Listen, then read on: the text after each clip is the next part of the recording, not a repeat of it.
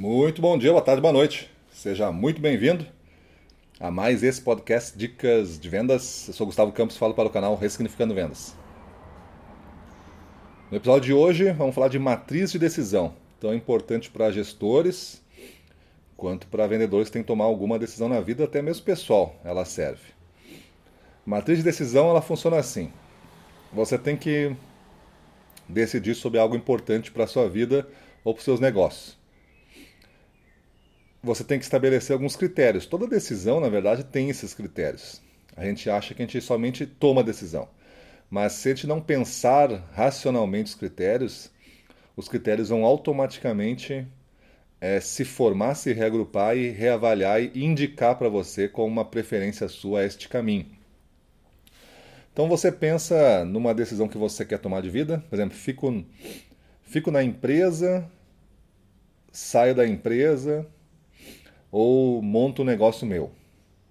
Né? Saio da empresa e vou buscar outra coisa, fico na empresa ou vou buscar um negócio, vou construir um negócio meu.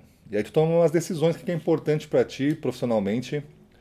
E aí tu começa a botar, bah, é importante para mim a segurança da receita, é importante para mim é, gostar do que se faz, né? As atividades que se faz. É importante para mim gostar dos colegas. Então, aí tu vai listando. Imagina que tu lista sete atributos desse tipo. O que é importante para ti quando tu pensa em profissão. E aí tu vai botar um peso para cada uma. Vamos dizer que segurança para receber uma receita seja 5. Peso 5 é o máximo, de 1 um a 5, né? Aí ficar com os colegas para ti é 4. Gostar do que se faz é 5. Então tá, então tu tem esses, essas notas que tu deu para os sete atributos, um peso. E agora para cada uma dessas alternativas, tu vai avaliar, né? Por exemplo, sair da empresa e buscar um novo emprego que nota tu dá de 1 a 5 também para você ter a sua segurança nessa receita. Bah, se eu sair da empresa e buscar outro, não sei se eu vou ganhar mais, acho que é um 3, por exemplo. É, é arriscado, tem um risco. Ficar na empresa, bom, ficar na empresa já ganho o que, que eu quero, é nota 5. Abrir um negócio meu, segurança em receita, ah, 1, um, porque não tem, né? Tu tá abrindo um negócio agora.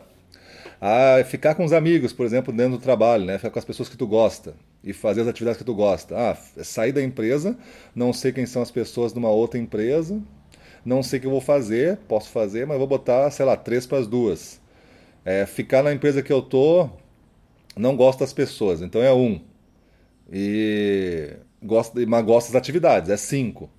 E fazer uma empresa minha. Bom, fazer uma empresa minha, não, por enquanto eu não vou ter ninguém, vou estar mais sozinho. Então, ficar com as pessoas que eu gosto vai ser nota 1. Porque eu vou começar sozinho, não vou ter empregado, tem é, dinheiro demais para investir. E uh, fazer as atividades que gosta, para começar um negócio eu tenho que fazer de tudo que eu gosto e que eu não gosto. Então é um 2, vou botar aqui. E aí depois tu multiplica o peso que tu deu, né? Ah, tu deu um peso 5 para esse atributo, vezes a nota 2, vezes a nota 3, vezes a nota 5. E vai vendo a pontuação que vai dar. Depois tu só soma essa pontuação e vê qual é que somou mais pontos. A que somou mais pontos é a decisão racional que tu deveria tomar. Aí tu reavalia ela, vê a distância para o segundo lugar, se ficou muito empatado, se ficou próximo. E aí tu faz aí mais, é, mais critérios para tu decidir, tentar desempatar. Ou simplesmente, a partir de duas decisões ali, tu elege uma por alguma razão mais emocional tua e tudo mais mas tu usou a matriz de decisão para tomar. Então a gente sempre tenta fazer, por exemplo, uso disso para criar alguma coisa. Eu quero criar uma campanha. Que tipo de campanha eu posso fazer? Eu posso fazer uma campanha para o meu cliente, posso fazer uma campanha para os vendedores do meu cliente, eu posso fazer uma campanha para os meus vendedores. E aí, o que é importante numa campanha? É isso, isso, isso, nível de emoção das pessoas, tal, retorno que traz. Aí tu vai avaliando, de acordo com as experiências passadas. É uma, é uma avaliação tua, subjetiva, de acordo com o que tu já passou na vida e conhece. Mas, enfim, é melhor do que não pensar os critérios e não pontuar e tomar uma decisão com base nisso. Beleza, pessoal? Então, essa é a dica de hoje. Espero que gostem. Vamos para a rua, na frente dos clientes, domínio total. Vamos para cima dele.